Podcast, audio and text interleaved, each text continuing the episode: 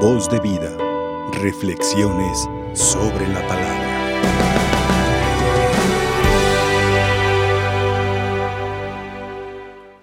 Queridos hermanos, al celebrar un día después de gozar la victoria de los santos,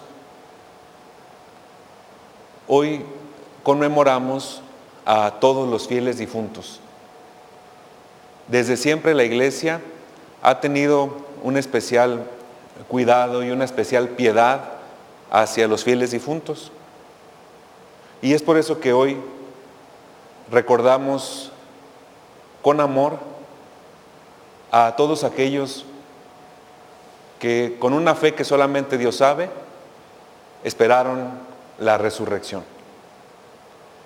La experiencia de la muerte es una realidad a la que todos nos, enfrentamos y la experimentamos en la muerte de las personas que queremos. Y aunque la muerte, y todos lo sabemos, es una de las certezas más importantes, todos sabemos que nos vamos a morir, no deja de ser una realidad que nos sobrepasa. Es al mismo tiempo algo que sabemos, pero algo que permanece oculto. Con lo que sí sabemos, por la fe, quedamos fascinados, quedamos llenos de esperanza. Pero con lo que permanece oculto, a veces sentimos miedo, sentimos una resistencia por el dolor que implica, nos asusta y tenemos que vivir con esta doble realidad. Parte conocemos y parte no. Y nuestra experiencia humana al experimentar la muerte de las personas que queremos, tenemos naturalmente que vivir un proceso. La muerte es un evento que, que marca nuestra vida. La muerte de las personas que queremos es como un, un quebranto, duele el corazón. Es una despedida y todas las despedidas son difíciles. Se rompen los vínculos visibles o sensibles. Claro que nos duele que a nuestros hermanos difuntos ya no los podemos ver, ya no los podemos abrazar, no escuchamos más su voz, no podemos estar físicamente con ellos. Y el que se haya roto esta experiencia que es parte de nuestra vida, lo sensible, experimentamos un dolor por una despedida y al mismo tiempo una alegría por un encuentro con Dios. Naturalmente nosotros vivimos procesos, como los procesos de duelo. Cuando una persona cercana a nosotros fallece, primero nos enfrentamos con lo que le llaman la negación. No puede ser, esto no puede estar pasando, estoy soñando. Es como una manera natural de amortiguar la noticia de, que nos falta un ser querido.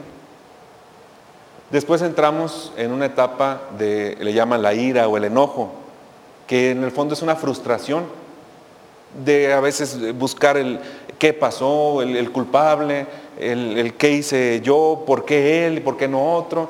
Y empezamos así como que a, consentir un, un cierto enojo hasta con Dios. Y naturalmente viene esa siguiente etapa que es la de la negociación en un proceso de duelo, ¿no? Que ya empieza a decir uno, ay no, Señor, ojalá que esto sea sueño y que no sea cierto. Mira, y si cambias la realidad, yo, yo te prometo esto, y mejor yo me pongo en su lugar, y, y, empieza uno como a querer tener el control de la situación. Esta es la etapa de la negociación. Después viene un cuarto momento en el proceso de duelo que es la depresión, es la tristeza, es cuando ya está el vacío, lo siento, me duele mucho, y me siento triste. No tengo ganas de, salir, no tengo ganas de, hablar, tengo muchas ganas de llorar, eh, me siento triste. Lo que antes me motivaba ahora como que pierde sentido. Y es una etapa también. Para después llegar a la aceptación, que es ya afrontar esta realidad con la calma, con la serenidad y no olvidar a la persona, sino aprender a vivir con este vacío. que a veces duele, pero que se ha aceptado, es una realidad. Esta es la experiencia humana.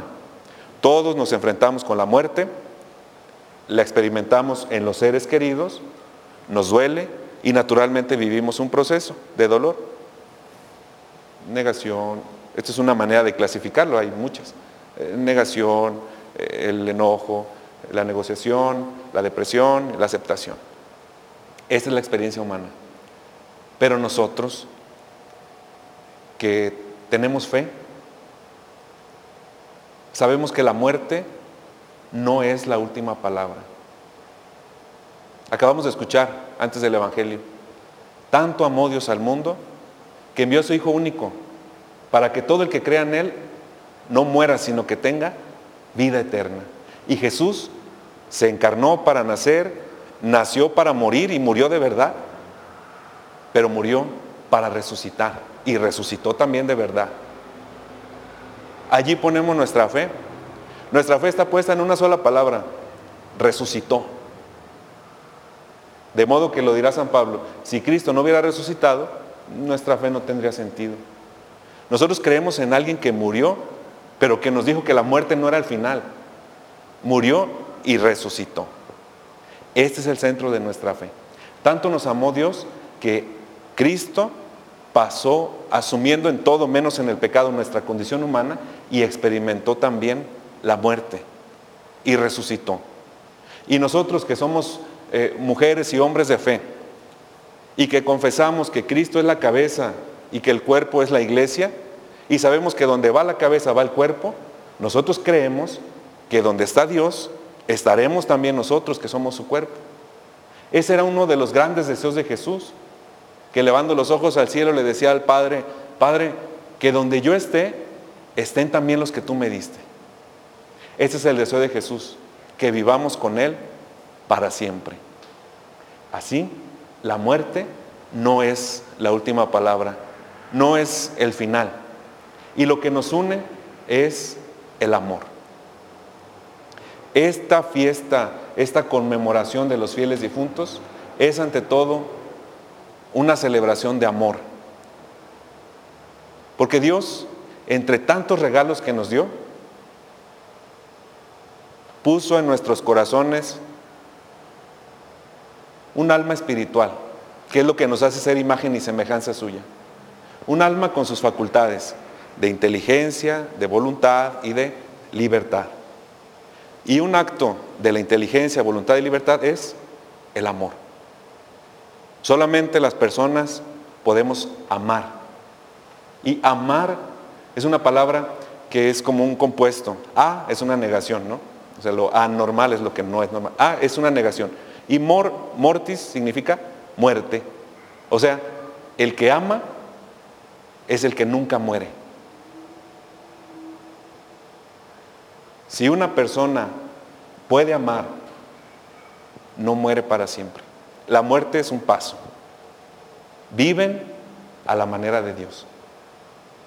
Esta celebración es una celebración de amor, porque es lo que nos tiene vinculados con nuestros hermanos difuntos. Porque Dios nos ha regalado un corazón que se resiste a pensar que la muerte es el final.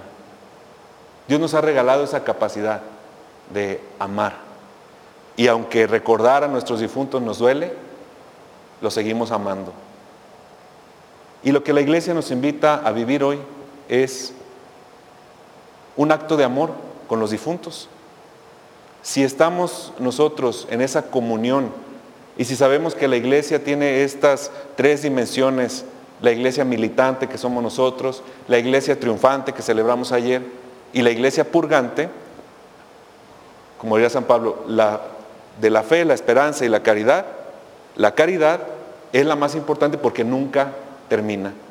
La obra de caridad que hoy hacemos es nuestra oración, que aproveche a nuestros hermanos difuntos para que gocen de la presencia de Dios en el cielo.